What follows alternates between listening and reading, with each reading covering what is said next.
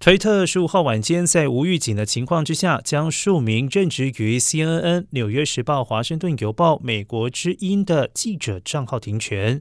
事后也没有详细说明。推特此举在欧洲引起了轩然大波，而欧盟官员警告推特可能因此遭罚。德国警告这将严重影响到媒体自由。一位资深的欧盟官员透过推特发文表示，推特。如果违反欧盟法规，可能将会面临制裁。